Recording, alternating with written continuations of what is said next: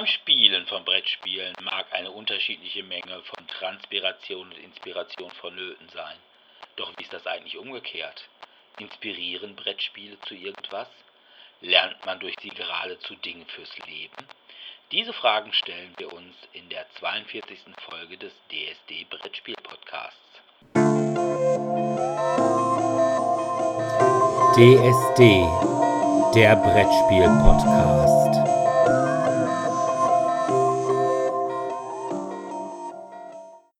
Ja, hallo erstmal und willkommen zur 42. Ausgabe von DSD, dem Brettspiel-Podcast.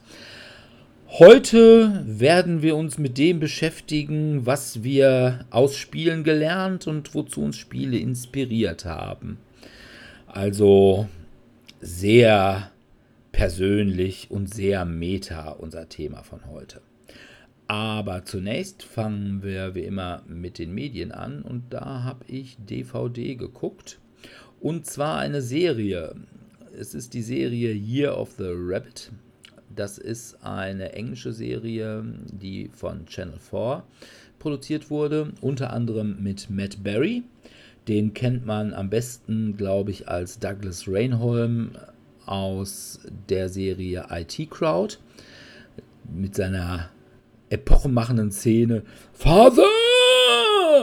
Der spielt jetzt auch in der Serie zu What We Do in the Shadows, beziehungsweise Fünfzimmerküche Sarg. Da spielt er den Laszlo. Das soll jetzt auch verseriert werden. Okay. Und Matt Berry spielt einen Kriminalpolizisten, und zwar den Inspektor Rabbit. Das Ganze spielt so in der viktorianischen Ära. Der hat einen Assistenten gespielt von Freddie Fox, den man vielleicht kennt als Mitbewohner von Boy George in Worried About the Boy. Als, ja, das ist so ein Junior-Partner, der gerade erst angefangen hat. Und im Gegensatz zu äh, Inspector Rabbit, der ein echter Cockney ist, ist der so, ja, Public School Educated. Also so ein bisschen feiner. Und dann ist da noch äh, Susan Vokoma als Sergeant Mabel Wisbech, die Englands erste weibliche Polizistin im Anfang werden möchte und im Laufe der Serie auch wird. Und die gleichzeitig die Adoptivtochter von dem Chef der drei, nämlich Chief Inspector Wisberg ist. Das Witzige daran ist, dass sie schwarz ist. Das Ganze ist eher comedy-mäßig. Rabbit und seine Kollegen jagen eine Geheimorganisation. Das ist eine Geheimorganisation von Frauen. Mehr will ich da auch gar nicht zu verraten, aber es ist extrem lustig. Insbesondere, ja, dieses extrem überzogene Cockney. Super lustige Szene ist der Elephant Man. Und zwar ist das ist eine reale Persönlichkeit, die es in den 1860, 70ern gab. Der muss dann dem Assistenten von Rabbit, dem Strauß, für einen Undercover-Einsatz ordentlich Cockney beibringen, weil er sich da in so einer Straßengang als Undercover-Polizist umtun soll. Und er natürlich als Straßenjunge sofort auffiel, weil er eben ne, von irgendeiner Privatschule kommt. Und ja, wie die das machen und wie er dann so dieses typische Oi, Oi, Maloi macht, das ist super. Da gibt es dann irgendwie überhaupt, es wird, das Cockney an sich wird verarscht. Und zwar ist dann Inspektor Rabbit das erste Mal mit einem Telefon konfrontiert. Und er spricht dann mit dem Telefon und irgendwie die Leute fragen, ja, was sagt er? Er, er sagt. und alle so, er hat aufgelegt. Und dann sagt Rabbit, er ist im Zimmer nebenan. Wie kommst du darauf? Da geht die Schnur hin. Und okay. später sagen sie ihm dann ja, ja, äh, Trigger Tom wants you on the blower. Und dann fragt Rabbit, what the fuck is a blower? Und äh, der Inspektor sagt dann, It's Cockney for telephone. They've just announced it. Also da wird dann sofort der neue Cockney-Slang-Begriff dafür veröffentlicht. Also es ist wirklich lustig. Ich kann es wirklich nur empfehlen. Das Problem ist natürlich, es ist auf Englisch, es gibt es auch nicht auf Deutsch. Es wird auch garantiert nie in Deutsch synchronisiert werden, weil es einfach nicht zu synchronisieren ist. Und man sollte auch einigermaßen vernünftig Englisch können, weil es ist halt die ganze Zeit dieses Cockney-Englisch. Was, wenn man jetzt so, ich sag mal, Englisch vielleicht lesen, aber nicht gesprochenes Englisch gut verstehen kann, ist es schwierig. Keine Frage. Aber wenn man es kann, dann ist das super lustig. Und also, ich bin ja sowieso ein Fan von englischen Serien und überhaupt englischem Fernsehen. Und das bestätigt mich in dieser Hinsicht vollkommen. Also Year of the Rabbit mit Matt Berry. Okay. Es klingt auf jeden Fall unterhaltsam. Ja, ist es auch. Dominik, du hast gelesen. Wenn auch ja, keine richtigen Bücher. Ich, ich, kam das genau, denn? Ich, ich hatte so, so, so, was, äh, so was Seltsames, so Kopfschmerz mit Bildern, eine Idee. Schmutz und, und Schund. Genau, und da kam mir dann die Idee, ich könnte mal so, so Bücher mit Bilder lesen und da kam dann äh, Comic mir in die Gedanken und ich habe dann äh, ein zehn Jahre oder inzwischen, ja, also das erste Buch ist glaube ich schon 15 Jahre inzwischen alt, äh, Comic gelesen, nämlich Scott Pilgrim. Mhm ja, ich habe äh, einfach irgendwie das letztens nochmal gesehen gehabt vor ein paar Wochen und da war es relativ, also was weiß ich, ich hatte halt mir jetzt diese Farbvariante in drei Bänden, also normalerweise kommt ja Scott Pilgrim in sechs Bänden raus, die war irgendwie für 50 Euro von irgendwie 70 oder 80 Euro runtergesetzt auf Englisch und da hatte ich die mir mal geholt gehabt. Ja, und ich hatte damals, vor neun Jahren ist der Film ja rausgekommen, hatte ich damals den Film ja gesehen, aber die Comics kam ich irgendwie nie dazu, mir die durchzulesen und das habe ich jetzt mal nachgeholt und muss sagen, ich fand es ganz cool. Also es hat einige Szenen, die man aus dem Film kennt, die sind im Film mehr oder weniger eins zu eins übernommen aber die Comics gehen in der Geschichte wesentlich tiefer rein. Also da sind viele Nebenstränge, während der Film am Anfang so ein bisschen Vorgeschichte, Vorgeplänkel und dann geht es eigentlich von Evil X zu Evil X. Und das merkt man auch in dem Sinne, dass die Comics so ungefähr Zeitraum von einem Jahr überspannen, während das in dem Film gefühlt so eine Woche oder zwei ist, die halt da vergeht. Und ja, der Zeichner hat sich ja von Mangas ein bisschen inspirieren lassen.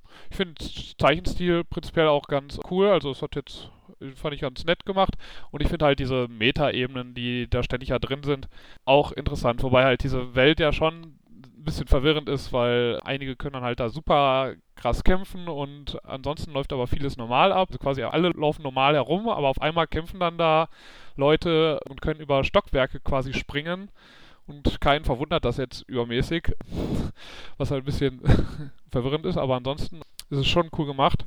Und ich hatte mir dann auch nochmal den Film, also danach nochmal angeschaut. Und muss auch sagen, der ist jetzt halt dann inhaltlich nicht ganz so stark, weil er halt ziemlich viel gekürzt hat, aber er ist halt visuell und effektmäßig ist er halt erstklassig. Also ist ja auch von dem Regisseur, der Shaun of the Dead gemacht hat, Edgar Wright und der also die gesamte Trilogie, also Shaun of the Dead, Todd Fass und irgendwie am ich Ende der Welt oder sowas. Ja, ich habe nur Shaun of the Dead gesehen. Ja, ja, also die, die Übergänge dann auch, also wie die Schnitte da teilweise sind, wenn dann halt quasi von einem Charakter zum anderen geblendet wird und man dann an einer komplett anderen Location ist, also so, dass man nicht sieht, wie die aus dem Geschäft rausgegangen sind, sondern man schneidet einfach zu dem Gesprächspartner und die sind dann einfach im anderen Raum. Also es ist eigentlich schon vom visuellen Standpunkt her, und da, da er spielt ja dann noch mehr, also das, er im Film kann's ja, kann man ja dann noch mehr damit spielen, als dass man halt alles zusammenmixt von Comicbüchern über Soundeffekte aus Videospielen und generell den Effekten aus alten Comicfilmen mit diesem Bam und Clank und sowas. Und ein Level Up, dass man ein Level Up bekommt. Ja, also ich fand es sehr unterhaltsam, sowohl die Comics als auch die Bücher, wenn auch ein bisschen auf anderen Ebenen. Okay. Also mir war Scott Pilgrim immer zu Manga-mäßig mit diesen riesen Augen ja. und so und diesem sehr, ja, ist mal reduzierten Zeichenstil konnte ich nie so viel mit anfangen. Weil das ist ja noch niemals so, sag ich mal, diese, ich nenne die jetzt mal in Anführungsstrichen schön gezeichneten Mangas wie so Akira oder so, sondern das ist ja eher so Powerpuff Girls. Ja. Manga Also so mäßig. genau so ein bisschen limitiert, also jetzt auch was äh, die Gesichter sind halt, halt so ein bisschen rechteckig so gefühlt oder quadratisch so gefühlt. Ja, aber ich, ich finde es eigentlich ganz ich fand es jetzt ganz witzig. Ich hatte ja auch damals nicht selber gehabt, aber bei Freunden dann, das gab es ja ein Xbox-Spiel auch dazu, wo es das ja auch so ein bisschen in diesem Comic-Stil gehalten ist. Und ja, also ich konnte mich damit jetzt schon noch anfreunden. Okay. Na gut. Hm. Ja. Also für Leute, die halt diese Metaebene mögen und quasi diese ganzen Referenzen mögen und halt sich nicht von dem diesem Manga-Stil ein bisschen abschrecken lassen, kann ich auf sowohl Film als auch Comicbücher empfehlen. Sebi, du hast genetflixt. Genau, ich habe genetflixt und zwar stolperte ich, als ich meine leichte Form des Männerschnupfens auskurierte, über eine kurze Serie mit nur sechs Episoden bis dato, wobei ich jetzt in der Recherche für die heutige Episode rausgefunden habe, es gibt 2020 direkt eine Folgestaffel. Und zwar die lustige Serie mit dem Titel How to Sell Drugs Online Fast. Wie der Titel schon verrät, geht es dabei um Drogenhandel. Und zwar online und das auch noch schnell.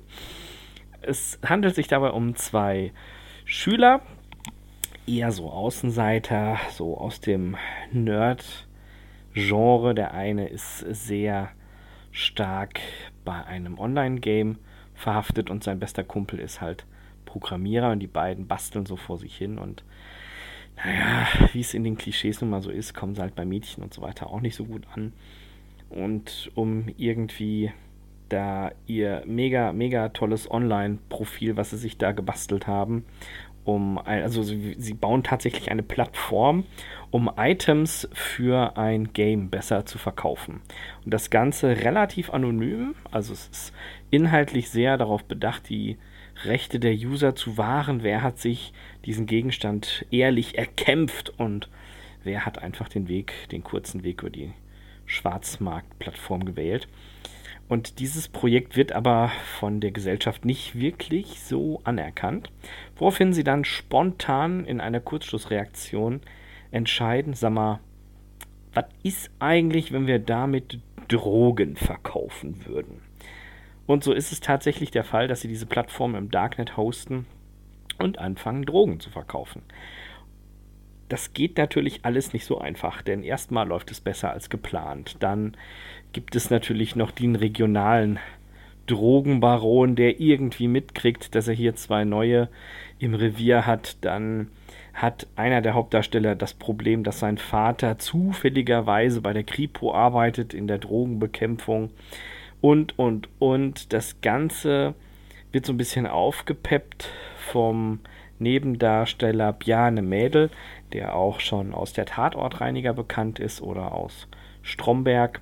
Oder äh, Mord mit Aussicht vor allem. Mord mit Aussicht, genau, da hat er auch, oder spielt er auch mit. Ist einfach herrlich, es ist wirklich herrlich. Er spielt mal wieder so dieses nordische Nordlicht, das dann jetzt irgendwie in der Nähe von Köln gelandet ist und dann da aktiv wird als Kiezgröße vor Ort. Ich fand das sehr unterhaltsam. Also trotz, dass es nur sechs Episoden gibt, sind die relativ gut umgesetzt. Es ist eine deutsche Produktion. Sie weist jedes Mal darauf hin, wie und wo mit Drogen umgegangen werden soll oder nicht. Es kommt immer so ein bisschen ermahnend dazwischen, wenn irgendwelche Fachworte kommen, gibt es quasi eine kurze Unterbrechung oder die wird eingespielt, wo es darum geht, ja, hm, hm, das verhält sich sowieso und sowieso. Und da dachte ich mir, ach, cool, okay, cool. Ich fand's gut, ich hatte Spaß, ich habe es mir gerne angeschaut und ich muss gestehen, ich bin ein wenig gespannt auf den nächsten Teil. Okay. Ja, den habe ich auch noch irgendwie auf meiner Watchlist. Weil, ja, das war eigentlich ganz witzig. Und vor allem ist es mit Bjarne Mädel. Ja, ich finde Tatortreiniger ganz gut. witzig. Es ist echt richtig witzig. Es gibt eine Szene, die sieht man auch im Trailer, wo es eben darum geht, wo er sich die Jungs schnappt und ihnen dann quasi die Infos aus dem Gesicht prügelt. Es gibt nur eine richtige Antwort. Antwort. Ich gebe dir das Geld. Falsch. Pum. Oh, ah, sorry. Ja, doch. Du gibst mir das Geld. Da war ich wohl etwas zu vorschnell. Also es ist schon echt unterhaltsam. Vor allem finde ich Bjarne Mädel als Dealer finde ich so vollkommen. So weil er herrlich. normalerweise echt immer so die Superspießer spielt. Also sowohl als Ernie als auch hier als der Polizist in Mord mit Aussicht und eigentlich auch als der Tatortreiniger. Da ist er ja wirklich so, so super, ja, piefig irgendwie. Wobei ich Bjarne Mädel ja echt übel nehme, dass er Mord mit Aussicht nicht mehr macht, weil das fand ich eine echt lustige Serie. Die fand ich wirklich gut. Aber, na gut. Ja, ich habe auch geguckt, und zwar habe ich DVD geguckt, wieder. Und diesmal aber einen Film, und zwar habe ich gesehen Spider-Man A New Universe, beziehungsweise auf Englisch Into the Spider-Verse. Wobei ich tatsächlich nicht weiß, wenn man einem Film in der deutschen Version schon einen englischen Zweittitel gibt, warum nimmt man dann nicht den Original-Zweittitel? Also warum heißt er in Deutschland nicht Into the Spider-Verse, sondern A New Universe? Ja. Ja, generell. Übersetzungen von so Serien finde ich immer, oder Filmtiteln finde ich immer so, ja, wir haben einen englischen Titel, wir nehmen einen anderen englischen Titel. Was? Ja, vor allem Into the Spider-Verse macht für den Film echt Sinn als Untertitel. Definitiv, ja. A New Universe eher nicht so. Also zumindest nicht A New Universe. Naja, worum geht's dabei? Es ist im Prinzip die Origin Story von Miles Morales. Das ist der Spider-Man aus der äh, Ultimate Comics Serie von Marvel. Da ist äh, in dieser Comicserie, die glaube ich irgendwann in den Mitte der 2000er von Marvel äh, quasi angeleiert wurde, um ja, ich sag mal, neue Leser zu gewinnen, damit die nicht irgendwie 30 Jahre Comicgeschichte vor sich haben, wenn sie irgendwie sich ein Comicheft kaufen, sondern dass die quasi neu anfangen können mit Null. Und in diesem Ultimate Comics ist Peter Parker gestorben und es gibt halt einen neuen Spider-Man und das ist eben Miles Morales. Und ja, es kommen auch noch alle möglichen anderen Spider-Superhelden vor. Und zwar der normale Spider-Man, also Peter Parker. Das ist der, ja, für Comic-Leser ist es der Earth 616 Spider-Man. Dann gibt es noch den Spider-Man Noir aus der Marvel Noir-Reihe. Dann gibt es Spider-Gwen. Das ist quasi die Version, wo eben nicht Peter Parker, sondern Gwen Stacy von der Spinne gebissen wird. Und es gibt Penny Parker, die relativ unbekannt ist, aber die hat so eine Art Spider-Man Manga-Roboter-Kampfanzug genannt Spider. Also ich finde ja Spider-Pig immer noch ziemlich Nein. Spider-Ham. Spider-Ham, oh ja, Spider-Ham. Spider-Ham. Mega lustiger Charakter, ja. Spider-Ham ist tatsächlich ziemlich geil. Ja, was soll man sagen? Der Film ist super. Der hat auch vollkommen zu Recht 2019 den Oscar gekriegt für den besten animierten Spielfilm. Es geht darum, der Kingpin will sämtliche Marvel-Universen verschmelzen, weil in dem Universum, wo er eben mit Miles Morales lebt, da ist seine Frau Vanessa und sein Kind gestorben, woran er eigentlich im Wesentlichen schuld ist, aber er schiebt das so ein bisschen auf Spider-Man, weil sie hat halt gesehen, wie er gerade Spider-Man zusammenschlug und ist dann vor ihm geflohen, hatte dann einen Verkehrsunfall und jetzt sagt er, hätte sich Spider-Man quasi nicht von mir verprügeln lassen, hätte das Vanessa nicht gesehen, deswegen ist der schuld. Und er will aber jetzt die Universen verschmelzen, weil er geht halt davon aus, auch nicht ganz zu Unrecht, dass es in Paralleluniversen eben Vanessa und das Kind noch leben. Ja, da hat er einen großen Apparillo für gebaut, beziehungsweise nicht er, sondern Doc Ock, die in dieser Version dann allerdings eine Frau ist. Ja, und das müssen die ganzen Spiders eben verhindern. Und darum geht es in dem Film. Der ist wirklich super. lustig auch. Also er ist wirklich witzig, vor allem als äh, Miles dann erstmal seine Spinnenkräfte, insbesondere die Spinnenkraft, dass seine Hände an Dingen festkleben, womit er dann eben auch Häuser hochgehen kann oder hochlaufen kann. Entdeckt, indem er nämlich Gwen, die quasi noch inkognito auf seiner Schule ist, an die Haare fasst, beziehungsweise er will ja eigentlich so einen coolen Hand auf die Schulter Anmach Trick will er an ihr zeigen und dabei in ihre Haare kommt und die Haare einfach nicht abkriegt und die muss dann die Lehrerin abschneiden und er sagt dann, ja, aber die Frisur ist doch trotzdem cool. Also wirklich super lustig. Kann ich nur empfehlen. Gibt es auch mittlerweile, glaube ich, für 6 Euro irgendwo im Supermarkt in der Ramsteke. Holt es euch. Also auch wenn man nicht unbedingt der große Marvel-Fan ist, Spider-Man geht eigentlich immer. Das ist ja, sag ich mal. Der war schon, bevor, bevor Marvel wieder groß wurde. Ja, war, waren die Filme ja. Spider-Man ist immer ist wie Batman. Also man kann ja Batman gut finden und muss das DC-Universum nicht besonders gut finden. Und genauso ist es mit Spider-Man. Muss Marvel, muss man nichts mit anfangen können, aber findet Spider-Man doch ganz gut. Ist halt die freundliche Spinne aus der Nachbarschaft. Ja. Du hast aber weiter Comics gelesen. Genau, diesmal ein bisschen was Aktuelleres. Ich habe den ersten Teil der Stranger Things Comics gelesen, die Mitte dieses Jahres rausgekommen sind, nämlich die andere Seite, die sich mit Will beschäftigt in der ersten Staffel, wie er auf der im Upside Down, also auf der anderen Seite halt gefangen ist und wie er die Sachen erlebt. Prinzipiell ist die Story schon relativ interessant, wenn man halt die Serie mag.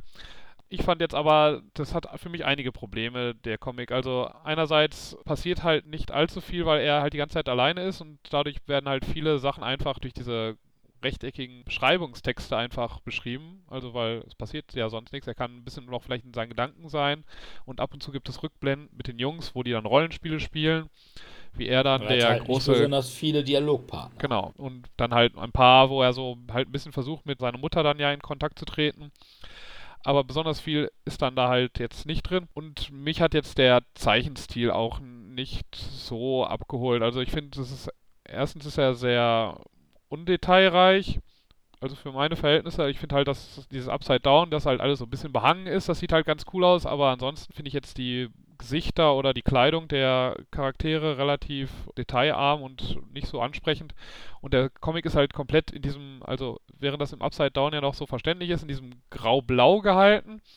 Aber auch wenn es Szenen gibt, die in der richtigen Welt, also während er jetzt mit seinen Freunden dann auch Dungeons Dragons spielt, ist, wechseln wir aus diesem Blau-Grau, wechseln wir dann in ein Braun-Grau, so in die Richtung. Also ich finde die Serie ist ansonsten ja relativ bunt, bis auf eben dieses Upside Down. Und das fehlte mir jetzt hier so ein bisschen. Also ich fand das jetzt relativ trist. Ich meine, es hat, hat, ansonsten so noch ganz schöne Extras, indem er da so ein paar mögliche Alternativcover, teilweise eben so ein bisschen aus der Serie herausgenommen, teilweise einfach andere Bilder, die in dem Comic-Stil gemacht oder in anderen Comic-Stils gemacht wurden. Das ist ganz cool, sich anzuschauen, wenn man eben die Serie mag. Ja, aber wie gesagt, es hat mich jetzt nicht ganz so begeistert, wie ich gehofft hatte, dass es mich begeistern würde, weil ich schon ein ziemlich großer Fan der Serie bin. Okay. Also, ich habe das auch nur in der Geek gelesen, dass es dazu einen Comic gibt. Und auch, dass es eben äh, vor allem eben um Will in Upside Down geht. Und da habe ich mich echt gefragt, mh, hm, Will fandst du eigentlich schon immer den uninteressantesten Charakter in Stranger Things? Weil in der ersten Staffel kommt er halt so gut wie gar nicht vor. Ja. Und in der zweiten Staffel auch nur so nach der Methode, oh ja, jetzt sehe ich, wie der Mindflayer da, also ne, immer wenn er diese kurzen diese, ja, diese, ja. Blicke oder diese Visionen hat. Und ja, in der dritten Staffel, finde ich, nervt er nur noch. Ja, da also, ist er dann, man weiß ja halt nicht, auf welcher Seite er dann ist und so. Ja. ja, und es ist einfach die Sache, er ist halt der Einzige, der keine Freundin hat. Er möchte, dass alles so bleibt, wie es war. Ja. Und weiter mit den Leuten Rollen spielen. Jo, kann man irgendwie verstehen. Da ist Dustin ja auch so ein bisschen. Der ist ja auch ja. derjenige, der die Freundin so aus der Distanz dann. Ja, beziehungsweise am Anfang denken sie alle nur, die ist bestimmt erfunden. Ja. Und Ja. Bis sie dann. also ich dachte mir, wenn schon ein Upside-Down-Comic, dann vielleicht hätte ich gedacht, eher irgendwie so Ruth. Ja. Wobei man da ja Die weiß, kommt halt das so endet. nur vor, dass man kurz den Pool sieht. Und man kurz Okay. was hört, aber sie selber kommt halt nicht. Also er sieht sie nicht. Er sieht nur, dass da irgendwas passiert ist und findet dann die Brille. Also da hätte man vielleicht sogar noch mal irgendwie was machen können. Gut, wie gesagt, man weiß, wie es mit Ruth zu Ende geht, aber die musste ja nicht direkt gefressen werden, wenn sie da in den Pool gezogen wurde. Ja. Da hätte man ja durchaus noch mal was machen können damit. Aber von daher, hm, hatte ich Nächste Woche kommt ja übrigens dann der zweite Volume dann raus mit Six. Also irgendwie halt auch eine von Eleven. Also quasi Eleven ist ja ein Charakter. Wir hatten ja dann in, den, in der Serie, glaube ich, Eight oder war es auch Six? Ich weiß nicht mehr. Ja, jedenfalls eine von den in Anführungsstrichen Schwestern. Genau, und da wird jetzt wahrscheinlich dann nochmal ein bisschen eine andere dieser Schwestern dann gezeigt, wie sie das Ganze Okay, erlebt. ich bin gespannt. Also ich würde dann mal auch mal reingucken, ob das jetzt vom Zeichenstil weiterhin in diesem grau-grün ist oder mal vielleicht so ein, zwei Seiten lesen, ob es mich jetzt ein bisschen mehr abholt. Wie gesagt, das hat mich jetzt so ein bisschen enttäuscht. Vielleicht war, waren auch meine Erwartungen einfach zu hoch. Das kann auch sein. Vielleicht schaue ich da in so einem Jahr nochmal drauf und sage dann, ist doch gar nicht so schlecht, aber erstmal war ich jetzt so ein bisschen enttäuscht von dem Comic. Ich hätte ja gern ein Spin-off von Susie. Oder Susie und Dusty Bun. ja, das ist, die sind echt Während die die ganze ja. Zeit nur singen. Äh, Nein, aber da hätte man doch zum Beispiel mal ein Spin-off machen können. Hier, diese, dieses Wissenschaftscamp, Camp, wo die da ja, im genau, Sommer im waren. Astrologie-Camp sind, Vielleicht ja. ist das ja Volume 3, ich weiß es ja, noch nicht. Man weiß es nicht. Okay. Ja, apropos Upside Down. Da ist ja auch ziemlich dunkel, wohl. Ja, ja, das passt thematisch ganz gut. Ich habe mir nämlich äh, Dark angeschaut, nachdem das ja überall so groß gehypt wurde als endlich mal eine gute deutsche Serie. Wenn ich jetzt so aktiv reflektiere, sind das jetzt schon zwei deutsche Serien, die ich mal Ja. angeguckt habe. Ich muss gestehen, ich fand es jetzt nicht die Totalkatastrophe, kann aber diesen Mega-Hype nicht verstehen. Es ist in der Tat sehr düster und ich bin der großen freien Enzyklopädie online sehr dankbar, kurz Wikipedia, dass es einen Handlungsstrangbaum gibt, wo man genau gucken kann, wer wie mit wem was verwandt ist. Denn da steigt man echt ab Episode 3 kaum noch durch, wenn man da nicht wirklich dran bleibt. Also Dirk, ich glaube, du hattest damit auch angefangen und hast Ja, dich dann für ich eine bin in der, entschieden. ja, ich bin in der, ich glaube, dritten Folge mittlerweile und ich finde es echt mühsam. Ja, ist es. Es, Und ist, es wird ich auch nicht viel einfacher. Kann auch nicht verstehen, was alle so an dieser Serie finden. Gut, ja, sie ist deutsch und ja, sie ist halt mal nicht äh, wie diese Drombuschs, aber es ist so der verzweifelte Versuch, finde ich, so ein bisschen in die Stranger Things Mystery Ecke zu gehen, aber ohne dass man bei Stranger Things ist auch so eine gewisse Leichtigkeit drin. Äh, Durch zum Beispiel solche Figuren wie Dustin Ja, und die teilweise wirklich lustigen Sachen, die die dann machen oder auch lustige Dialoge. Dialoge finde ich bei Dark gibt es überhaupt nicht. wenige, ja, wenige. Also es ist in der Tat manchmal verwirrend. Also ich glaube, die Schauspieler mussten nicht viel Text lernen. Nö, nö. Die, Im Wesentlichen mussten die dramatisch gucken zu enervierender Musik. Und irgendwie ja alle, oh, wir haben Geheimnisse und oh, es passiert wieder. Oh. Wo ich sage, ja, es ist absolut doof, wenn der Zuschauer auf eine Auflösung warten muss, die offensichtlich sämtliche Figuren in der Handlung eigentlich schon wissen. Ne? Also Mhm. das Ja, also es ist ja immer so, man spielt ja immer mit dem Reiz des Ungewissen. Du weißt ja jetzt nie genau, verdammt, wer war denn der Typ im Bunker, wer ist denn jetzt der Mörder und dann gibt es natürlich auch noch die allumfassende Familiensaga, die da irgendwie mitschwingt und ich kann schon verstehen, dass das, also ich finde von der Atmosphäre her ist das einfach echt gut umgesetzt. Es sind so diese klassischen Ängste mit Dunkelheit und Verlust von Kindern und der eine hat dieses Trauma und der andere hat jenes Trauma. Aber wenn man dann schließlich erkennt, hier tatsächlich welche Figur verkörpert und wie die miteinander verflochten sind, finde ich das vom Potenzial her schon gut. Ich muss allerdings auch sagen, dass ich glaube, das ist keine Serie für jedermann. Also man muss da schon dranbleiben und man muss auch Bock drauf haben, auf diese harte Verflechtung. Ja, also ich glaube, möglicherweise, ich gucke ja solche Serien immer, während ich dabei zum Beispiel Miniaturen anmale oder so. Ja, okay. Ja, ja, ja. Das funktioniert bei einer dermaßen wenig textlastigen Serie schon mal schwieriger. Aber, ach, ich weiß es nicht. Ich finde auch die Figuren. Also ganz im Anfang ist ja diese Sache, da kommt ja der eine, wie heißt der nochmal? Äh, nicht du Erik. mit dem Jungen, der verloren gegangen ist, oder wie? Ja, da ist ja erst der, der Freund von dem, der dann aus der Psychiatrie zurückkommt. Der ist dann ja irgendwie abgehauen. Und er kommt jetzt wieder auf die Schule und seine Ex-Freundin ja, ist jetzt offensichtlich ja. mit seinem anderen besten Kumpel zusammen. Ja, genau. Ja, mit Erik. Wo man sagen muss, das ist jetzt ja irgendwo, hm, eigentlich eine Sache, wo man mal drüber reden müsste. Mhm. Und ihre Erklärung dazu ist, ja, ich will es dir erklären. Ich habe dir ganz viele Briefe geschrieben und jetzt denkt man sich, ah, und du hast nie darauf geantwortet, du Idiot.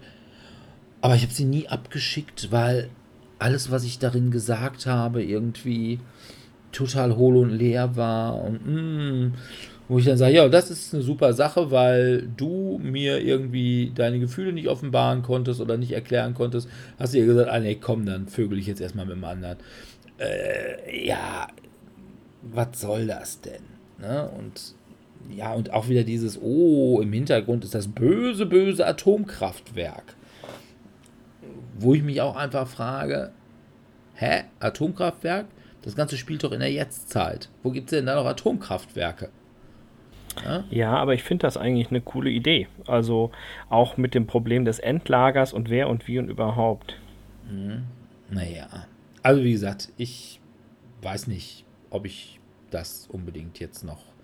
Also ich denke mal, vielleicht gucke ich mir die erste Staffel nochmal an, hoffe, dass es vielleicht irgendwann nochmal besser wird, aber also im Moment würde ich tatsächlich sagen, hm, nach drei Folgen ist da für mich der Drops gelutscht. Aber wie gesagt, es gibt viele Leute, die sagen, es ist voll die Offenbarung. Und glaube ich, jetzt die dritte Staffel oder so geht jetzt los oder ist losgegangen? Die zweite Staffel ist jetzt losgegangen. Ich bin aber noch nicht so weit. Die zweite ist doch schon durch, oder? Ja, die, die, ist, die ist schon erschienen, aber ich habe es noch nicht gesehen. Ach so. Aber ich meine, es wäre jetzt auch die dritte Staffel, wäre jetzt gerade angefangen. Ich mal eben gucken. Ne, es sind doch nur zwei Staffeln. Dritte ist, aber dann kommt die jetzt irgendwie demnächst. Ist auf jeden Fall in Mache. Ja gut, kommen wir zu unserem eigentlichen Thema. Was haben wir aus Brettspielen gelernt und zu was haben sie uns inspiriert? Es war ein Themenvorschlag, der von Sebastian kam. Ja, von daher von Brettspielen sag ich mal, also ich fand das Thema eher schwierig für mich. Aber weil, ich sag weil mal, du nichts von Spielen gelernt hast. Er ist halt lernresistent. Ja, was er alles nicht mag. Fang doch mal an, was hast du denn von Spielen gelernt?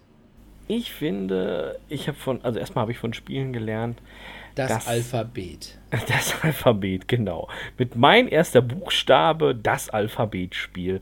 Und mit Spaß mit der Maus oder auch Mäusefalle, dem Evergreen von Ravensburger aus den 80ern, lernt man die Zahlen von 1 bis 6. Natürlich ist das jetzt auch dazu gekommen, ist aber gar nicht das, was ich damit primär meine. Zum Beispiel habe ich einiges über die Geografie gelernt mit Finden Sie Minden. Kennt ihr das Spiel? Ich habe davon gehört. Es ist ja im Prinzip so eine Art Deutschlandreise für Gamer, oder? Ja, doch.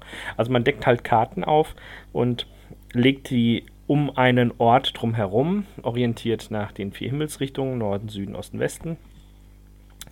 Und die Mitspieler müssen eben anzweifeln oder eben bekräftigen, dass dieser Ort sich tatsächlich da befindet. Zum Beispiel kann ich sagen, wenn wir jetzt auf die Achse achten zwischen Essen und Kaiserslautern, das ist ja eigentlich klar, dass Essen nördlich von Kaiserslautern liegt, aber ich behaupte jetzt einfach, Essen liegt westlich von Kaiserslautern. Und dann denke ich mir so, uh, passt das überhaupt? Und dann kann man da gucken, passen. Und das fand ich schon ziemlich cool. Also fand ich eine schöne Herangehensweise und ich habe da auch echt einiges mitgenommen. Muss ich ganz ehrlich sagen. Vor allem, weil liegt da auch Ortschaften äh, drauf Essen sind, wo man keine westlich? Ahnung hat. Liegt Essen, Essen liegt tatsächlich westlich von Kaiserslautern. Ja, logisch. ja. Wir sind also, ja hier im Ruhrgebiet, ist ja Westdeutschland. Ja. Ja, ja aber nicht viel. Also es ist gar nicht so viel, wie man sich das vorstellen mag. Und das fand ich schon ganz gut, also diese Herangehensweise. Und ich habe durch das Spielen auch andere Spieltypen oder meine Freunde von einer anderen Seite kennengelernt. Zum Beispiel den ach so harmlosen und netten Dirk, dass das voll die fiese Möb ist, der hier ständig immer nur sagt, ja, alles fluffy, heiti tighty, bu bu bu und dann im nächsten Moment, bam, klaut er dir mich? irgendwie die Ressource, ja natürlich dich, klaut er sich hier die Ressource, die du unbedingt brauchtest und gewinnt mal eben. Ja, aber du kannst mich, also wenn es um Ressourcenklauen geht, kannst du mich gar nicht meinen. Ja, das, das, geht ja dann meistens um Eurogames und Eurogames spielt er ja nicht. Ja, ich wollte gerade sagen. Dinge, also, die er gelernt hat, weswegen ich Eurogames hasse. Ja, Eurogames. Was habe ich sonst noch gelernt? Also das soziale Miteinander, es geht ja auch um den Aspekt des Verlierens und auch Verlieren Könnens. Also ich habe einen Mitspieler, ich nenne ihn jetzt einfach mal Daniel aus Anonymitätsgründen. Und wenn Daniel merkt, dass er verliert, möchte er den epochalsten Verlust innerhalb dieses Spiels erleiden, den jemals ein Spieler dieses Spiels erlitten haben kann. Das heißt, sobald er irgendwie feststellt, okay, ich kann nicht mehr gewinnen, dann sammle ich jetzt absichtlich so viele Minuspunkte, wie es geht. Was uns Mitspieler dazu veranlasst, ihm immer Punkte zuzuschieben, damit sein Verlust doch nicht so epochal wird, wie er das gerne hätte. Okay. Und wir haben uns ja mal in einer Episode über die verschiedenen Spielertypen unterhalten. Und genau das finde ich eigentlich spannend, dass man so das Zwischenmenschliche erkennt. Also wenn ich ein Spiel spiele, beispielsweise wir sind alle auf einer Insel, wie bei Robinson Crusoe oder ähnlichem, und man experimentiert so vor sich hin, dass man dann dadurch auch erkennen kann, ist jemand eher kooperativ veranlagt oder nicht. Und wenn ja, in welcher Art und Weise kann ich das umsetzen oder nicht? Ja, aber ich glaube, dass wenn du jetzt zum Beispiel gerne kooperative Spiele spielst und auch vielleicht auch gut mitspielst und so, heißt das nicht unbedingt, dass du der kooperative Typ im wirklichen Leben sein musst. Oder? Nein, nein, nein, das sehe ich auch so. Aber es ist ja dennoch eine, wird eine in gewisser Form gedachte Abbildung der Realität. Also wenn ich dich in einem Spiel ermorde, heißt das ja noch lange nicht, dass ich auch im realweltlichen Bezug eine gewisse Mordlust verspüre und nur aufgrund von sozialen Konventionen mich davon abhalten lasse, dir an die Gurgel zu gehen. Ja, auch bei mir nicht. Es sind nur, die, sind nur die, die Konvention, die Gesetzeslage, ansonsten würde ich ja Ja, ja, ja genau. Also das, das wäre so genauso. Schlimm, ne? ja. Aber wenn es nicht verboten wäre, wäre es keine gute Idee. Genau, hätte, hätte Fahrradkette. Also, da muss ich tatsächlich sagen, sowas habe ich noch nie aus Spielen gelernt. Also, ich finde auch, dass, ja, ich glaube, Spiele lehren einen etwas, wenn man ein Kind ist. Mhm. Nämlich so Einhalten von Regeln und dass man eben auch mal lernt zu verlieren und wie man mit Niederlagen umgeht Wobei das müssen auch manchmal Erwachsene auch lernen. Ich wollte ja, sagen, also da ist. Wobei ich auch glaube, dass das heutzutage Kindern wenig beigebracht wird. Also meine Oma zum Beispiel, die hat mich gnadenlos beim Mühle abgezogen. Ne? Oder auch bei Halma, weil das waren ihre beiden großen Spiele. Und da hat die keine Gnade gekannt, die hat mich nicht gewinnen lassen. Warum auch? Ne? Wer, wenn man gewinnen lässt, der lernt es nicht. Mhm. Und ich glaube, das macht heute, machen heute Eltern nicht. Die lassen dann die Kinder auch mal gewinnen, weil sonst hat man die ganze Zeit da irgendwie ein kreischendes Kind vor sich und das möchte man nicht. Da hat man keine Lust zu. Aber wie gesagt, grundsätzlich halte ich das schon für eine wichtige Erfahrung, auch so fürs Leben. Aber ich finde, dass man den pädagogischen Wert von Spielen auch überschätzen kann. Also ich finde zum Beispiel es eigentlich überflüssig mit Kindern irgendwelche Spiele zu spielen, die jetzt, ja, sag ich mal, einen besonderen pädagogischen Anspruch haben. Was ja zum Beispiel so bei Haber-Spielen häufig, mir zumindest, scheint der Fall zu sein. Mhm. Und da sage ich, jo, dann spiel lieber mit Oma Mensch ärgere dich nicht oder Trepp auf, Trepp ab mit dem Einzelmännchen. Ne, da hast du als Kind Spaß bei. Und ja, mit Haber-Spielen kann man auch Spaß haben. Ja, das würde ich nicht sagen, aber ich glaube, der Mehrwert ist bei Haber-Spielen, glaube ich, relativ gering. Gegenüber, jetzt sage ich mal, so diesen normalen, altbekannten und bewährten Familienspielen wie, ja, irgendwie, was weiß ich, Snakes and Ladders in der diversen Reinkarnationen von Meinzelmännchen über Muppets oder was weiß ich nicht, was es heute gibt. Keine Ahnung, was gucken Kinder denn heute? Ja, ist schwierig dadurch, dass auch die Bandbreite sehr viel größer ist, hast du da auch nicht mehr so den Drang, sage ich jetzt mal. Ja, aber so motorische Fähigkeiten wie bei Tier auf Tier oder sowas? Ja, okay. Oder Gut, auch bei, hier, wie heißt es denn nochmal, ähm, äh, Rhino Hero. Ja. Ja, oder bei Menara musst du ja auch erstmal tief ja. durchatmen und dann gucken. Menara ist aber ja auch schon ein bisschen, das ist dann für Fortgeschrittene. Ich glaube, da ist es. Ja. Also ich habe ja tatsächlich die Erfahrung gemacht, dass also Kinder, zumindest so 6, 7, oftmals äh, gar nicht motorisch so gut beieinander sind, dass du denen das zumuten könntest. Also da bist du bei Menara immer in der, sobald da die leichte, kleinste Schwierigkeit auftaucht, bricht das Ding zusammen. Das kannst du vergessen. Mhm. Also das würde ich tatsächlich schon mit Älteren, sagen wir mal ab 10, 11, so, da kannst du das machen. Aber mit Jüngern würde ich das nicht unbedingt machen. Und die haben dann auch immer einfach Spaß daran, ha, ich gebe das jetzt um, ha. Weil so eine Methode, ich tue so, als wäre es extra, weil dann zeige ich nicht, dass ich es nicht konnte. Ja? Oder es muss ja ausreichen, wenn ich süß bin. Ne? Dann kann man ja auch mogeln oder so. Und äh, naja, jedenfalls, also da finde ich hm, das Lernen aus Spielen oder das finde ich irgendwie nicht. Also als ich das Thema vorbereitet habe, habe ich gesagt, naja, was haben Spiele dich denn mal irgendwie irgendwohin weitergebracht? Und da war ich ganz froh, dass da eben auch nicht nur gelernt, sondern auch inspiriert stand. Und da sage ich, hatte ich zumindest schon mal das eine oder andere. Also ich weiß zum Beispiel, als Marvel Dice Masters rauskommt, wurde ich dazu inspiriert, mal wieder bei X-Men einzusteigen. Mhm. Weil ich hatte zwar in den 80ern und 70ern X-Men gelesen, beziehungsweise Marvel Comics gelesen, hatte das dann aber in den 90ern irgendwie total aufgegeben, habe ich überhaupt gar keine Comics mehr gelesen. Und äh, dann hatte ich mir gedacht, ach ja, komm, X-Men fand du als Kind gut, warum soll das heute anders sein? Und hab dann bin dann bei den Uncanny X-Men eingestiegen. Ja, und fand's gut. Ja, fand's richtig gut. Also sage auch, es ist von der Zeichnung 100% besser als damals und die Stories sind bei weitem besser und komplexer als damals. Und das fand ich dann schon wieder. Und da muss ich ehrlich sagen, da hat mich tatsächlich Marvel Dice Masters drauf gebracht. Oder auch zum Beispiel ein Spiel, was ich nie gespielt habe, was ich allerdings immer noch hier auf meiner Liste habe, wenn ich da mal irgendwann dran komme, auf der Spiel hat es leider nicht geklappt, obwohl ein Laden wohl irgendwie so ein, zwei Exemplare davon gehabt hat, The Reckoners. Mhm. Aber da habe ich tatsächlich mal gesagt, The Reckoners, warum finden das denn alle so toll? Warum haben wir ein Spiel rausgemacht? Ist denn das überhaupt? Und dann habe ich tatsächlich äh, angefangen, die Rächer-Romane von Sanderson zu lesen.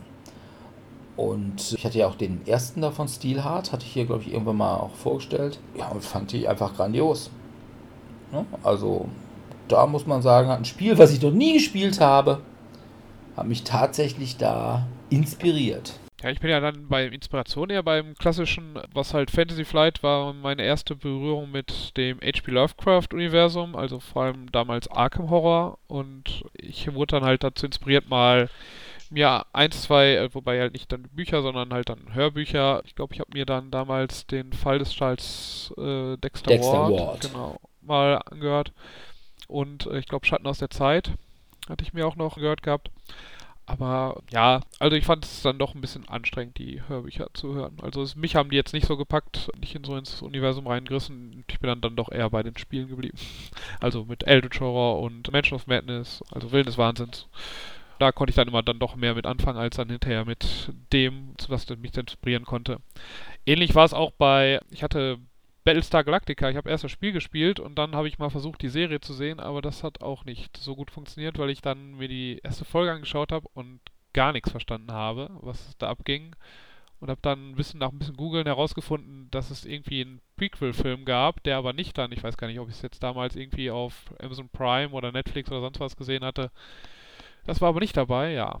Dann hat sich dann mein Interesse auch dann relativ schnell wieder ver verflüchtigt gehabt und ja, das sind so Ja, zwei. es gibt ja sowieso nur eine wirkliche Battlestar Galactica Serie und die ist mit Lorne Green Ach so, die, und die Dick Benedict. Ja, sicher.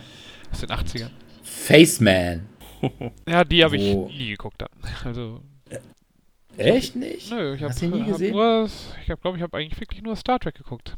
Ich muss ja selber zugeben und da könnte man ja theoretisch auch, also wobei ich glaube halt, es war dann eher, dass halt dann die neuen Filme angekündigt wurden und aber ich habe halt in 2014, als dann damals Star Wars Imperial Assault rauskam, haben wir das ein paar Mal gespielt und ich glaube, weil ich halt da immer gesagt habe, ich habe die Filme nie gesehen, wurde ich dann dazu gezwungen, die Filme mir mal anzuschauen. Ich habe quasi die ersten 25 Jahre meines Lebens oder äh, 24 Jahre meines Lebens äh, damit verbracht, die Star Wars Filme nicht zu kennen.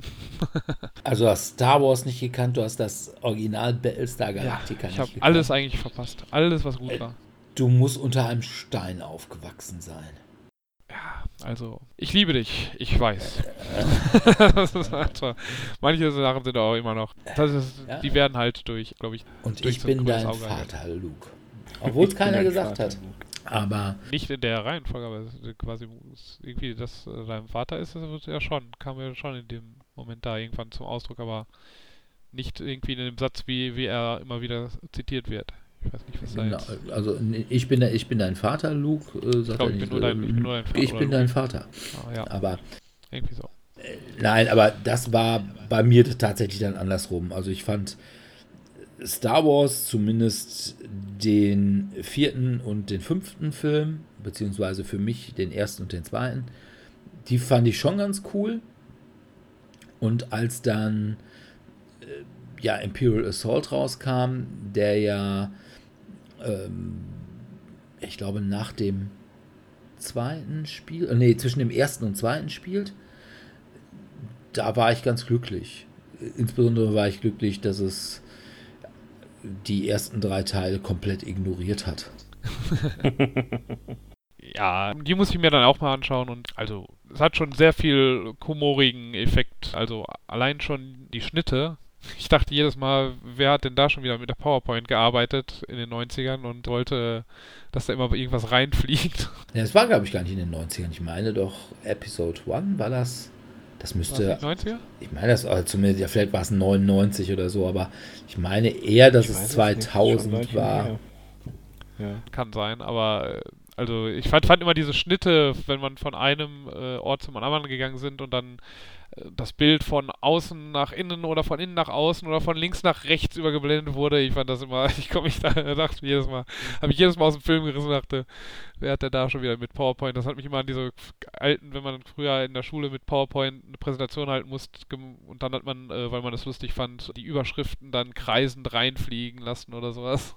Daran hat mich das dann immer erinnert. Das ist mir gar nicht so übel aufgestoßen. Ich fand, ich fand Episode 1, als es rauskam, auch gar nicht so schlimm. Ich muss auch tatsächlich sagen, ich fand sogar, ich habe den Film auf Englisch gesehen und da fand ich dann äh, tatsächlich hier Misa, hier genau, Misa Gangan. ja, der ist Empfand ich Best, bester Charakter im gesamten Star Wars-Universum. Ja, jetzt, jetzt hass Das mehr ist an doch- mich. Das ist doch du mir wie Jar Jar Bix, wo ich mir auch denke, Alter, was habt ihr gesoffen? Nee, aber wen ich auch noch ganz gut fand, das war hier dieser kleine blaue Schrotthändler mit uh, what, what are you waving your hand, thinking you're a Jedi or so? My tricks don't work on me, only money. Der war richtig gut. Aber ansonsten, ja, dieser kleine Junge ging halt auf den Sack. Das war halt immer, mach nie den Fehler, mach Filme mit kleinen Jungen. Das finde ich, haben sie bei Episode 7 ganz gut gemacht, dass sie da kein Kind genommen haben, sondern eine, ja, doch zumindest schon herangewachsene junge Dame.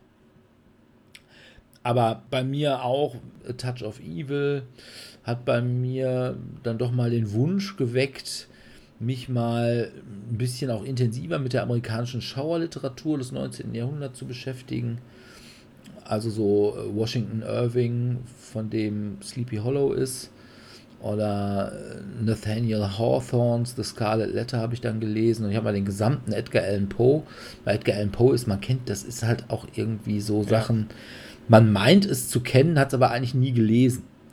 Ne? Jeder ja. würde vielleicht sagen, oh ja, Dr. Jekyll und Mr. Hyde. Ja. Das kennt man so oder auch der Mord in der Rue Morgue hat man schon mal was von gehört oder hier mit dem Grube und Pendel, aber hat noch nie jemand, also ich glaube, die wenigsten können sagen, oh ja, habe ich gelesen. Und da habe ich mir tatsächlich mal so eine Edgar Allan Poe Gesamtausgabe geholt und habe die tatsächlich mal alle weggelesen. Und da habe ich nachher dann noch so ein bisschen so in dieses Southern Gothic rein äh, gegangen, was dann ja eher so Ende des 19. und dann erste Hälfte des 20. mit Faulkner. Also das hat mich dann vielleicht doch so ein bisschen inspiriert. Ein Spiel wie A Touch of Evil, wo man jetzt sagen würde, naja, ich finde es ganz gut. Ich habe es auch echt lieb.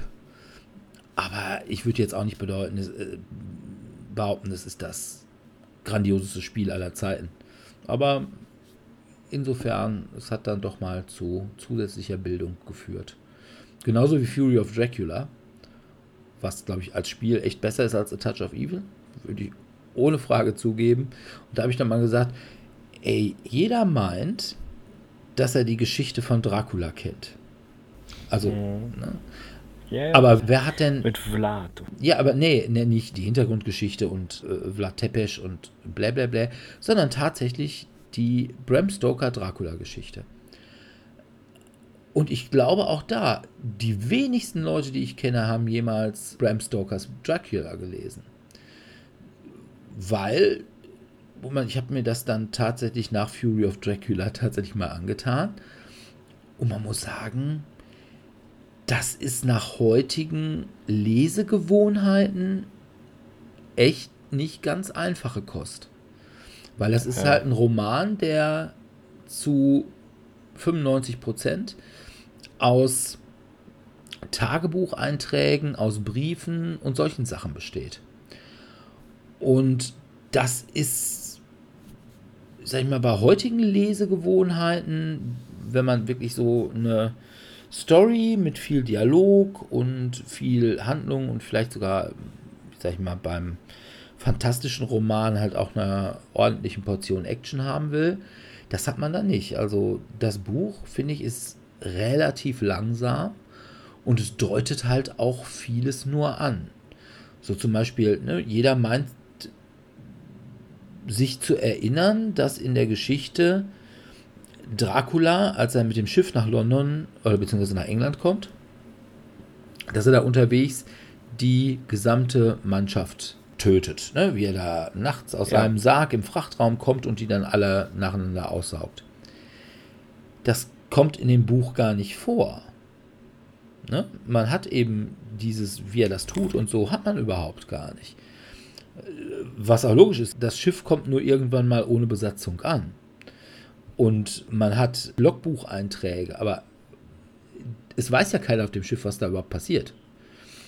Und solche Sachen. Aber das ist mal ganz interessant. Ich würde aber heute eigentlich jedem empfehlen, es gibt eine sehr gute Umsetzung von diesem Original Dracula als WDR-Hörspiel. Das gibt es bestimmt auch irgendwo für Umme im Netz und sich das anzuhören. Das ist zwar auch nicht ganz kurz, das ist glaube ich drei Folgen oder so, aber das ist bei weitem zugänglicher als das Buch. Aber man sieht dann auf jeden Fall, wie nah am Original tatsächlich Fury of Dracula ist. Ne, und was da alles drin vorkommt. Ja, und dann habe ich zum Beispiel auch nach der letzten Messe, das hatte ich auch schon erzählt, habe ich mich von Judge Dredd mal wieder inspirieren lassen, den Film Dredd zu gucken. Und ich glaube eigentlich auch, dass ich mir doch mal die Comics ziehen werde. Von Dredd? Hm, ja, überhaupt diese 2000 AD Sachen. Also ich habe mir eigentlich eher von unserem Podcast mich dazu inspirieren lassen, den mal wieder anzusehen. Und ja, mir ist dann aufgefallen, dass da in der Tat hier die eine Darstellerin mitspielt, die auch später bei Game of Thrones eine tragende Rolle hat. Ja, das kann sein. Aber vor allem wirklich Dread gucken. Nicht den Judge Dread-Film mit Sylvester ja, ja. Stallone. Sondern. Äh, der ist nämlich nicht gut. Ja. Ja, gut, für damalige Zeiten war der schon gut. Also von daher. Wozu ich mich noch so ein bisschen inspirieren habe lassen, war jetzt vor kurzem, hatte ich mir das Spiel, was jetzt neu rausgekommen ist, Watergate gekauft gehabt. Und da ist ein, also ein guter Teil, also ich glaube fast die Hälfte oder sogar ein bisschen über die Hälfte der Anleitung besteht aus Informationen über die einzelnen Personen, die damals daran teilgenommen haben oder wichtige Rollen gespielt haben. Also Rosemary Woods und Alexander Butterfly, Martha Mitchell und äh, Deep Throat natürlich. Ich äh, sagen Deep Throat. Mark, Deep Throat. Ja, Gordon Liddy und, und einige andere noch. Und als quasi mich mal nochmal damit noch ein bisschen stärker nochmal zu beschäftigen, weil, also ich wusste halt immer, dass es halt die Watergate-Affäre gab, woran Nixon dann, dann eben auch, weswegen er zurückgetreten ist, bevor er halt aus dem Amt getrieben werden konnte. Und dass es halt dann um Abwehrwanzen in dem Watergate-Komplex hauptsächlich ging. Aber worum es da genauer ging, war mir bis dahin unbekannter und das hat mich jetzt ein bisschen damit, also dazu inspiriert, ein bisschen nochmal mich damit ein bisschen näher zu beschäftigen. Also du, mich hat da eigentlich die Geschichte, äh, insbesondere also nur diese Figur des Deep Throats. Achso. Und dem, dem äh, du dachtest jetzt, oh, es geht gar nicht um Sex. Äh, der hat mich dann inspiriert, einfach den Film nochmal zu gucken. Ja? Achso. Ja, die Jüngeren von euch können das jetzt einfach mal googeln. Bitte nicht. Und gucken, ob man das vielleicht irgendwie noch im Torrent findet oder so. Aber ja, Film aus vor sinnflutlichen Zeiten, als ich Big Trouble in Little China gespielt habe. Den Film hatte ich tatsächlich in den 80ern irgendwann mal gesehen, auf Video, weil da war es ja immer so, ne, man war schon so alt, dass man nicht mehr mit den Eltern in Urlaub fuhr. Und wir waren so die einzigen, die damals schon einen Videorekorder hatten. Und dann war es also so, wenn meine Eltern nicht da waren, dann wurde bei uns mit meinen Kumpels erstmal ordentlich Video geguckt. Und da waren dann tatsächlich solche Filme wie Big Trouble in China, also so ein bisschen lustige Action oder auch die ganzen Filme mit Arnold Schwarzenegger, Predator, Phantom Kommando, Terminator 1, Red Sonja, Conan und wir haben uns dann aus der Videothek geholt und meistens dann auch nochmal irgendwie, was weiß ich, äh, La Boom oder Die Blaue Lagune oder Eis am Stiel. Ja, Das waren dann mal lustige Abende. Ich sag ja, aber Eis am Stiel fällt mir nur ein, ich habe irgendwann mal eine Doku gesehen und da ging es auch hier darum, dass uh, Uwe Ochsenknecht mal bei irgendeinem Eis am Stiel-Film mitgespielt hat. Wo er dann da. Nee, nicht Eis am. Der hat nicht bei Eis am Stiel, der hat bei Schulmädchenreport mitgespielt, Oh, Entschuldige, genau, bei Schulmädchenreport hat er mitgespielt, ja genau. Eis am Stiel, da war zwar auch, glaube ich, irgendwie mal eine Deutsche, die da mitgespielt hat. Ich weiß allerdings nicht, welche, irgendwie so ein Starlet aus den 80ern. Boah. Aber ganz witzig dabei, da hat ja auch immer der Zachi Neu mitgespielt. Mhm. Und der hat dann tatsächlich mal in so einer sehr süßlichen Jesus-Verfilmung hat er den Jesus gegeben. Oh Mann. Das ist okay. ganz lustig. Ja. Aber eine Sache, ein Spiel, was mich inspiriert hat, aber wo die Inspiration vollkommen ins Leere gegangen ist, war das Spiel Gears of War. Bei mir war Gears of War. Wirklich. Also, du, hast, du hast erst das Brettspiel gespielt. Ich habe erst du, äh das Brettspiel gespielt. Ich habe vorher nie Gears of War gespielt. Wollte dann unbedingt das Computerspiel mal haben, weil ich das Brettspiel echt geil finde. Brauchst du es dafür aber eine Xbox und hattest keine Xbox? Äh, nein, es gab es auch auf PC. Aber das Problem ist, theoretisch weil es gab es schon nicht mehr, weil das irgendwann mal äh, indiziert worden ist. Und deswegen kriegst du dann Gears of War tatsächlich in keinem Laden mehr. Und das. Also inzwischen wurde es ja die, ich meine, ich glaube, Gears of War ist, meine ich, wieder theoretisch erhältlich. Aber ich bin mir nicht hundertprozentig sicher. Okay, muss ich mir bei Steam gucken oder so. Also, aber jedenfalls, gut, es gibt ja mittlerweile auch keine Software in Läden mehr, zumindest keine PC-Software.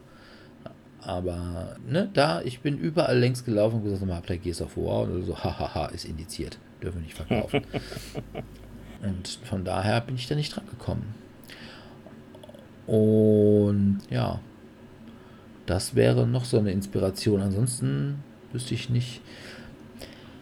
Ja, hat denn euch mal ein Spiel dazu inspiriert, möglicherweise ein Spiel zu designen? Spiel Ich fand- designen. Ich bin immer vor der Aufgabe zurückgeschreckt, mir da irgendwie größere Gedanken zu machen, die über irgendwie fünf Minuten hinausgingen, weil ich glaube, das ist doch nicht ganz so einfach, so ein Spiel zu designen. Also ich erinnere mich dran, dass ich mal in der siebten oder achten Klasse im Religionsunterricht ein Spiel designen musste und dass wir als Vorlage dann eine Mischung aus Monopoly und Mensch ärger dich nicht genommen haben mit Quizfragen über christliche Werte und das fand unsere Religionslehrerin total toll. Es hat es nie in die Serienreife geschafft. Und Ich frage mich, warum. Ich weiß es auch nicht. Vielleicht ein weißt du es einfach auch nicht. Vielleicht ist es. Vielleicht weiß ich es auch nicht. Vielleicht hat sie die Idee verkauft und äh, hat sich dann zur Ruhe gesetzt. Ich weiß es nicht. Ja, in Amerika gibt es ja tatsächlich viele solche Spiele. Ne? Also ja, bei, den, natürlich, klar. bei den Fundis da, da sind schon manche, also einige von diesen, ich sag mal, christlichen Spielen sollen ja gar nicht so schlecht sein. Ja. Aber hm, da gibt es halt, glaube ich, auch durchaus auch schlechte. Ja. ja. Also mich hat es eigentlich eher inspiriert, dass ich dann mir mal auch andere Spiele angeschaut habe. Also, dass mir das eine Thema dann zum Beispiel bei irgendwelchen Escape Games, dass ich mich dann auch mal getraut habe, in einen Live-Escape Room zu gehen oder ähnliches. Das, finde ich, hat durchaus schon stattgefunden, so nach dem Motto, ach ja, guck mal hier. Und auch umgekehrt. Also ich habe ja dann auch das ein oder andere Escape Game mal ausprobiert, wobei Dirk ja gesagt hat, die sind alle kacke, lohnt sich gar nicht. Ich, also ich habe Also die halt nach, ich- ich, habe nachdem ich halt die ersten Escape-Räume, Live-Escape-Räume gemacht habe und deswegen wäre da eher die Konnektion, also quasi die Verbindung andersherum. Andersrum, Also, genau, mhm, dass ich mhm. halt dadurch Interesse an den ganzen Escape-Spielen habe. Also da muss ich tatsächlich sagen, ist bei mir so ähnlich. Nur bei mir ist es so, weil ich eben als erstes Live Escape Rooms gemacht habe, äh, hatte ich kein großes Interesse mehr an diesen Brettspiel Escape Rooms. Beziehungsweise ich hatte dann ja einmal äh, tatsächlich dieses, ach, dieses kleine Kartenspiel, wie heißt das denn noch? Deckscape. Hm. Und das fand ich halt nicht sehr Ansprechend. ja, das fand ich, das ist halt, so- das ist wie früher die Rätselseite im Yps. ja, So ein bisschen. Ja, Ja, ja. Aber ich habe tatsächlich mal ein Spiel designt. Und es ist natürlich irgendwie nie über. Also du bist jetzt auf Boardgame Geek auf Platz 1? Hm. mit die Reise gucken. nach Jerusalem 2.0. Nein, das nicht, aber ähm, ich hatte äh, tatsächlich mal ein Bundesliga-Deckbauspiel gemacht. Das muss irgendwie 2014 im Hochgefühl der gewonnenen WM gewesen sein. Und ich fand das Ist dann aber an Lizenzgründen gescheitert? also ich glaube, das Problem ist, die waren zwar alle irgendwie, die Namen waren zwar alle irgendwie so ein bisschen abgewandelt. Also äh, Philipp Lahm war dann also äh, Philipp Schnell. Flippo Flink und äh, so. weiß ich nicht, keine Ahnung. Aber äh, vor allem äh, hapert es daran, dass man ja irgendwie dann auch echt viel machen musste, also eigentlich echt viel Karten hätte machen müssen und da hatte ich dann keinen Bock zu und ja, aber es war einfach nicht besonders schwer, fand ich. Und seither sage ich ja, pff, Brettspieldesign, das kann ein dressierter Affe. Bin ich auch nach wie vor noch der Überzeugung. Also, das ging schon. Das war ja nun einfach mehr oder weniger nur Mathematik. Aber ich glaube, das Spiel wäre echt ganz cool geworden. Das Problem ist aber auch, dass Brettspieler halt nicht zwangsläufig Fußballfans sind. Ja. Also, Wo, Ja, aber ich muss erkennen, wo du jetzt gerade sagst, hier ist ja auch keine hohe Mathematik. Ich ertappe mich häufiger dabei, wo ich mathematische Grundkenntnisse beim Spielen verwende, um ein Spiel als ausgewogen oder weniger ausgewogen einzuschätzen. Ja, wobei ich glaube, da vertut man sich, wenn man das mal so, ähm, ich sag mal, mathematisch überschlägt, da kann man sich auch tatsächlich vertun. Also ich glaube, man kann ein Spiel nicht, nicht rein berechnen. Ich glaube, man sollte da schon mal überschlägig drüber rechnen und wenn man sagt, okay, wenn das schon mal nicht stimmen kann, dann sollte man, man. sollte sich auch bei Siedler von Katan nicht immer neben die 12 setzen. Ja, also dann kann das schon sein. Aber was ich tatsächlich mal gemacht habe, wo mich dann auch Spiele inspiriert haben, das war Spiele abzuändern. Und zwar haben wir früher, als wir noch im alten Laden öfters gespielt haben, im alten Tellurien-Laden, haben wir eine Zeit lang echt häufig dieses unübliche Verdächtige gespielt. Ja. Und irgendwann sind Martin und ich da mal zum Rauchen rausgegangen. Das muss irgendwie kurz vor Weihnachten gewesen sein. Und dann sind wir nämlich auf diese Idee gekommen, die wir dann tatsächlich auch umgesetzt haben, dass wir eine unübliche Verdächtigen-Version mit den Tellurian Regulars gemacht haben. Und das war eigentlich ganz witzig. Also. Ja, das stimmt. Die gibt es heute noch. Die habe ich letztens in den Finger gehabt. Ja. Mega witzig. Und ich hatte auch immer mal die Idee, ich wollte mal eine Sag's mir Variante mit nichts anderem als Cthulhu bzw. Cthulhuiden Wesen machen und habe mir tatsächlich dann auch mal von Pegasus, da gibt es so eine ja so ein kleines Kartenspiel, wo die ganzen großen Alten und was ich Migo und irgendwelche Dienerrassen und sowas drin sind, die man dann quasi als Karten für Sag's mir nähme. Das Problem ist, ich glaube, dass ich kaum Leute hätte, die. Würde, die das alle, die alle kennen und alle aussprechen können. Oh, da könnte ich dann vor allem den Regelnazi geben.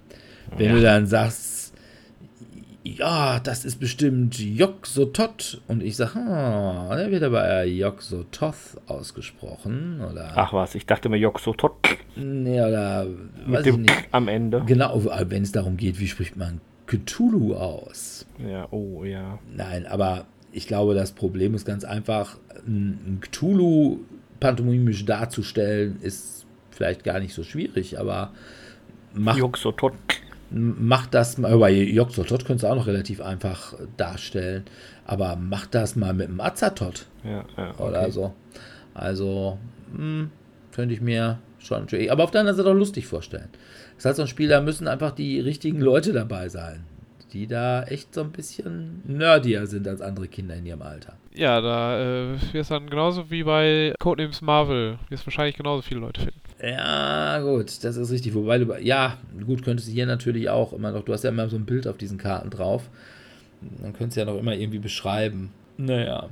Gut. Ja, aber da würde ich ja dann doch eher, also das, was halt in Deutschland nie halt rausgekommen ist, hier dieses ähm, von, sag's mir, Recall? Äh, Title Re- Title Title Recall. Recall, Recall, genau. Also sowas halt, das halt dann Videospiele und sonstigen Sachen noch mit reinbringen könntest. das fände ich im Übrigen selber auch mal machen. cool. Oder Dass du das einfach selber herstellst dann. ja, oder Ja. eben wo auch zum Beispiel irgendwelche Brett oder bekannten Brettspiele oder so. oder ja oder oder Platten und ähm, äh, Bands und solche Geschichten. Ja. Das finde ich eigentlich auch mal ganz cool. Ich weiß auch nicht, Generell- warum die sowas in Deutschland nie machen. Halten die die deutschen Spieler für zu doof dafür oder was? Aber generell solche abgewandelten Varianten finde ich schon sehr lustig. Also manchmal sind es ja tatsächlich die Hausregeln, die ein Spiel erst erst richtig spielenswert machen. Du äh, willst jetzt schon wieder auf Pummel einhorn hinaus, oder? Na, also man munkelt, es war Alkohol im Spiel, es ist nicht erwiesen. Und es ist ja nicht alles besser mit Alkohol, ne? Das haben wir ja schon von dir gelernt, denn es ist ja bekanntlich alles besser als mit Cthulhu. Ähm, ja, einfach äh, machen, sag ich mal, ne? Gucken, was passiert. Ja gut, wir Wenn haben sich alle einig sind. Oder hat Sebi noch was gelernt? Ja, ich überlege gerade, was, was mich noch so inspiriert hat. Also, ich packe meinen Koffer, das klassische Jugendgruppenreisespiel hat mich in der Tat dazu inspiriert, Mal deinen Koffer zu packen, meinen Koffer zu packen und, Und zu halt sortieren. das mehr aktiv darüber nachzudenken. Ja, äh, ich, ich überlege die ganze Zeit, was mich zu welchen Schandtaten motiviert hat. Ich habe in der Tat auch mehr Hörspiele aus diesem Bereich gehört, wo dem sagt, Pummel-Einhorn? nee, nicht Pummel-Einhorn, da gibt es übrigens auch eins, aber ich habe mich geweigert, Geld dafür zu bezahlen, darum höre ich es nicht. Aber Dirk sagte ja, es gibt hier bezüglich Dracula einiges. Da habe ich auch mehr gemacht und auch ich hatte meine Edgar Allan Poe Phase, wo ich mir mehr Sachen davon angehört habe. Auch eine ganze Reihe mit Das Pendel und Der Rabe und der hat ja auch sehr viele Kurzgeschichten rausgebracht in diesem dunklen Genre. Das ist schon. Wobei der Rabe natürlich jetzt keine Kurzgeschichte, sondern ein Gedicht ist. Das ist ja gut, ja, okay. Was the Ja. Raven Nevermore. Nevermore. Ja, da gibt es übrigens eine sehr schöne Simpsons-Adaption von. Und es gibt ein hervorragendes Album von The Alan Parsons Project. Nämlich quasi das erste. Die Älteren werden sich vielleicht noch erinnern. Also die wenigsten unserer Zuhörer. Na, das kann wohl sein.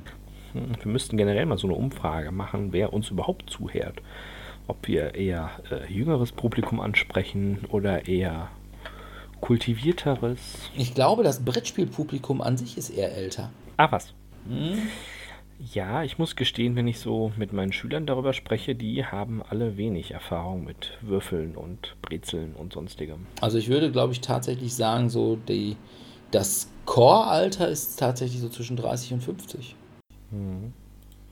Das kann sein. Naja, seid ihr ja nun auch schon drin. Ja, ist richtig. Wir wollen ja mal nicht so tun und ich noch nicht wieder draußen. Ja, ja, knapp. Was? Knapp, aber ja, ja. Also äh, 49Z bist du oder wie? Nein, aber wenn ich sage von 30 bis 50. Sagen wir noch dabei. Bin ich da wohl noch bei? Noch dabei. Mhm. Na gut. Wir schauen Ich mal. glaube, Also- da kommt nichts Großes mehr. Nee, ich überlege gerade so, was hat mich dazu inspiriert. Es hat mich dazu inspiriert, erstmal wieder mit anderen Zielgruppen Kontakt zu knüpfen, neue Freundschaften zu schließen. Der Socializing-Effekt, finde ich, ist beim Spielen etwas, Podcast was zu unterschätzt machen. Wird. Wir haben diesen wundervollen Podcast gemacht, wo wir unsere geistigen Ergüsse mit der Welt teilen. Ja gut, das Ja. kann man tatsächlich vielleicht sogar auch sagen. Das, hat, das Brettspiel an sich hat uns inspiriert, einen Podcast zu machen. Ja, genau. Um den anderen mal wichtig. zu erklären, was man hier so macht. Ich weiß ja nicht, vielleicht ist das so, ein, so eine Möglichkeit für einen Aufruf an unsere Zuhörerschaft, die die durchgehalten haben bis zu dieser Passage, dann mal so ihre Impressionen an uns weiterzugeben. Das kann man ja vielleicht mal aufgreifen in unserer nächsten Episode. Mhm. Machen wir in der nächsten Episode eigentlich einen Jahresrückblick? Aber natürlich machen wir einen Jahres. ich habe es befürchtet. Oh, da muss ich wieder meine Zettel suchen. Ja, wir haben dann, glaube ich, gelernt, alles, Dass was man ganz Se- schnell vom Thema abkommen kann. alles, was Sebi weiß, hat er aus Brettspielen gelernt und, Buchstaben, Zahlen und Pummel-Einhorn. und was Alkohol. Dominik und ich waren halt eher so weniger inspiriert. Oder zumindest Na, ach, hat uns das boah. Brettspiel nichts gelehrt. Das hat euch zumindest, ja, gelehrt wahrscheinlich nicht, aber beeinflusst mit Ja. Sicherheit. Seit Pandemic putze ich mir auch regelmäßig die Hände und die Nase. Okay. Ja gut, dann ähm, machen wir Du an dieser Stelle Steich wieder auf. mal den Sack zu und wir bedanken uns bei unseren Zuhörern fürs Zuhören. In zwei Wochen haben wir den letzten Podcast in diesem Jahr und von daher haben wir als Thema natürlich das Jahr 2019 in Brettspiel. Ja, was so wann gucken. rauskam, was so wann in die Schränke wanderte und woran wir überall Spaß hatten. Genau. Und wie gut Oder wir es verzweifelt fanden. sind. Oder Oder wie nicht. gut wir es fanden. Oder auch nicht, genau. Massenhype oder Luftblase. Wir würden uns natürlich freuen, wenn ihr auch dazu wieder bei uns reinhört. Und uns Ansonsten, Themenvorschläge fürs neue Jahr gibt. ja, das könnt ihr natürlich auch gerne, weil wir sind ja total interaktiv und so. Über Facebook zum Beispiel. Über Facebook, ihr könnt direkt bei uns auf der Seite kommentieren. Ihr könnt uns auch einfach E-Mails schicken. Ihr könnt uns auch anrufen. Oder deine- noch besser, ihr trefft euch da. bei den Spieleabenden und spielt mit uns. Genau, denn wer mit uns spielen will, der kann das wie immer mittwochs und donnerstags im Wechsel im Tellurien in Dortmund-Eichlinghofen und ab Ja. Januar wieder jeden ersten Dienstag im Monat im Cabaret Queue in Dortmund-Hörde. So sei es. Jawohl, dann wünschen wir euch bis kurz vor Weihnachten noch einen schönen Advents. Esst nicht zu viele Marzipankartoffelchen, weil je mehr man davon isst, desto mehr nähert man sich im Aussehen demselbigen an. Ich weiß, wovon ich rede. Der Und Fachmann spricht. ja, sagen dann erstmal bis hoffentlich in zwei Wochen und verbleiben an dieser Stelle mit einem fröhlichen Tschüss. Ciao, ciao. Tschüss.